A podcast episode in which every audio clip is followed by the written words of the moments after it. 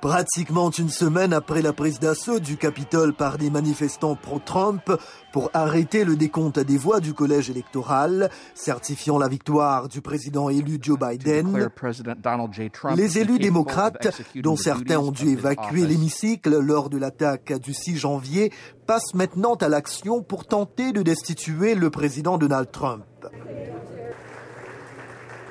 Leur première option, une résolution appelant le vice-président Mike Pence et une majorité des membres du cabinet de Trump à invoquer le 25e amendement dans un délai de 24 heures pour déclarer le président inapte à assumer ses fonctions.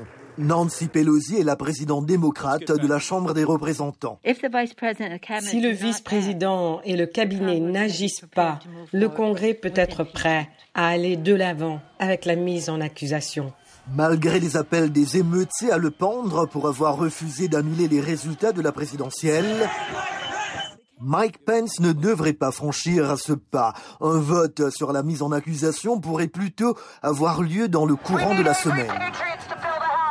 Le président Trump est accusé d'incitation à l'insurrection pour ses propos tenus sur son compte Twitter, désormais suspendu, et pour les déclarations adressées à ses partisans juste avant les émeutes du 6 janvier au Capitole.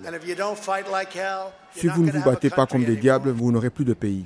Un peu plus d'une semaine avant l'investiture de Joe Biden, les démocrates affirment qu'ils peuvent agir vite. Ted Liu est un élu démocrate. Tout cela était très public. Il s'agissait d'une incitation ouverte à amener les gens à empêcher le Congrès de certifier les résultats du collège électoral. Cela ferait de Trump le premier président de l'histoire américaine à être mis en accusation deux fois. Paul Berman est de l'école de droit de l'université George Washington.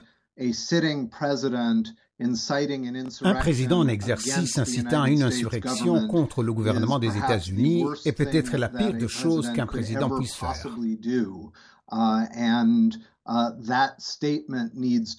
Et cette déclaration doit être faite. Deuxièmement, et de manière plus pragmatique, s'il était mis en accusation et condamné, cela l'empêcherait de se présenter aux élections à l'avenir.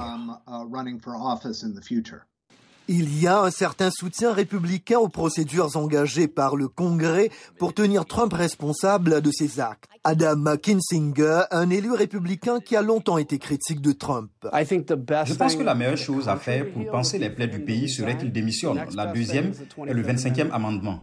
Mais les démocrates ont déjà la majorité des voix pour la mise en accusation.